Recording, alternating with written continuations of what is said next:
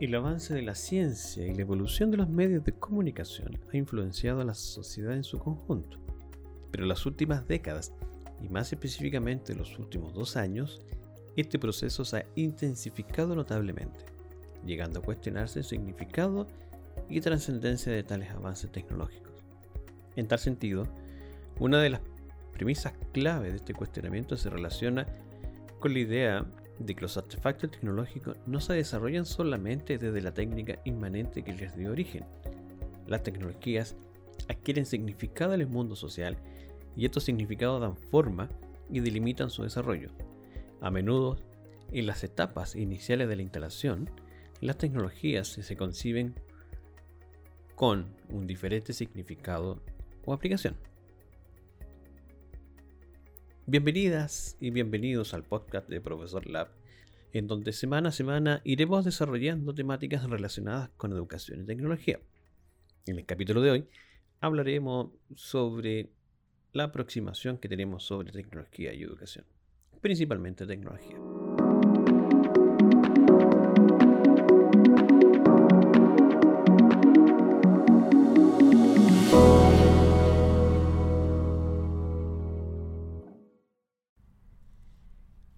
La idea de una nueva forma de sociedad se funda en el advenimiento de un fenómeno de cambio social, económico y evolutivo, con base en la instalación de los medios tecnológicos. Pero en el ámbito educativo se plantea que la y el estudiante participe y observe nuevos códigos relacionales y de aprendizaje que debe coordinar con sus usos tecnológicos habituales.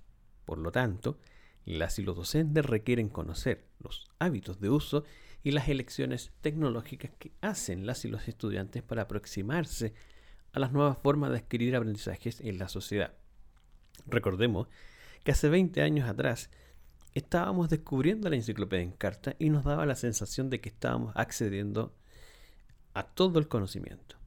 Pero hoy, como docente, estamos cambiando nuestras formas de enseñar conociendo y sabiendo que disponemos de más información que simplemente una enciclopedia en carta.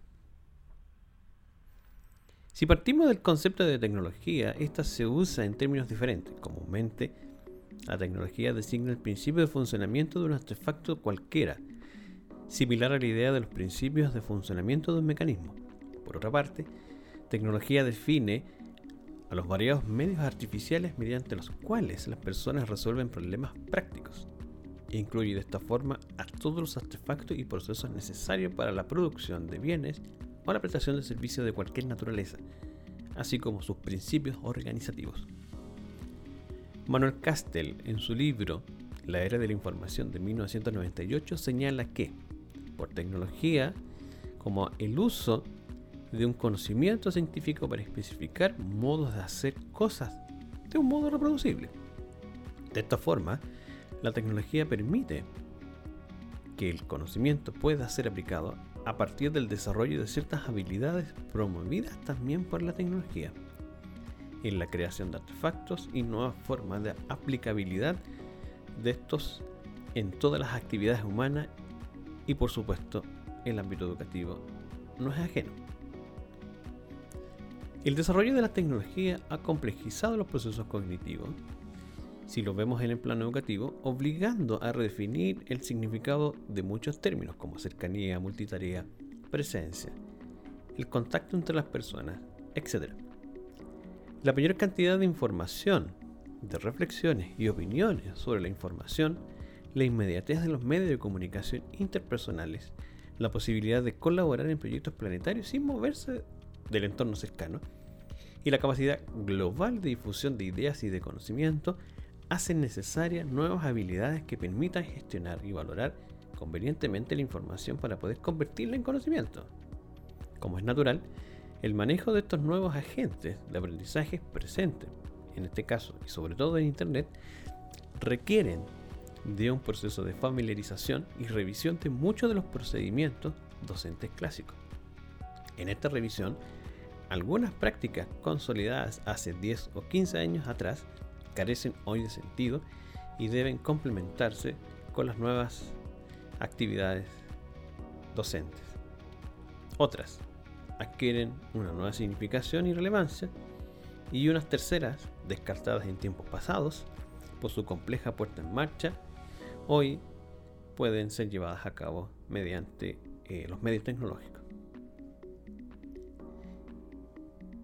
Por eso las redes sociales han cobrado una relevancia en este periodo pandémico que estamos viviendo, ya que la tecnología es partícipe de todas las dimensiones de la vida actual de las personas. Lo que hace 20 o 30 años atrás era impensable, hoy las redes sociales incluso pueden servir de insumo o de recurso educativo para una clase en particular. Aún, a pesar de la envergadura de las posibilidades y cambios generados por el desarrollo tecnológico, el factor humano está presente y el desafío actual es encontrar la forma de organizar las ideas, los objetivos y los procesos para alcanzar el aprendizaje. En tal sentido, la sociedad actual ha permitido que disciplinas concebidas en esferas de pensamiento y acción muy lejanas a la educación surtan de herramientas distintas a las usadas históricamente en el área de la generación de competencias en estudiantes. De la misma forma, la utilización de estos recursos ha tenido un fuerte impacto en el trabajo académico, tanto dentro de las instituciones como fuera de ellas, que es el lugar donde se determinan muchas de las acciones que posteriormente se ejecutarán en el aula. Esto, en gran medida, ha revalorizado el trabajo pedagógico que, con el apoyo de las tecnologías, ha hecho posible vislumbrar contextos potenciales de acción académica que hace un tiempo atrás no eran posibles. No olvidar las tecnologías están al servicio del sujeto desde su creación, desde el lápiz como medio de soporte para la escritura hasta la interconexión global, este influjo ha generado cambios en la manera de entender a la educación consistente en la incorporación de nuevos conocimientos y la posibilidad de aplicación de nuevas herramientas, modificando el quehacer del profesor, profesora y de la o el estudiante, haciendo que toda forma de construir tecnología tenga la finalidad de dar respuesta a las constantes necesidades que se plantean en los procesos educativos. También el, masivo acceso a la información ha generado una posibilidad potencial de mejoramientos en la forma de transmisión y generación del conocimiento.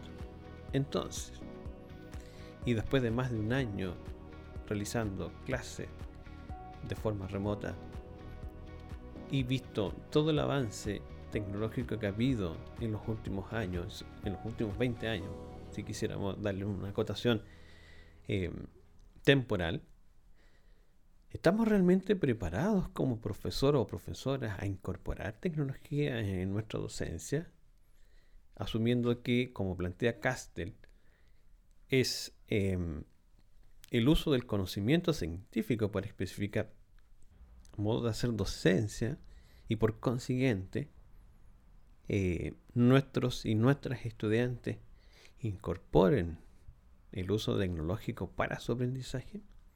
En un próximo podcast iremos buscando respuesta a la pregunta planteada. Hasta la próxima.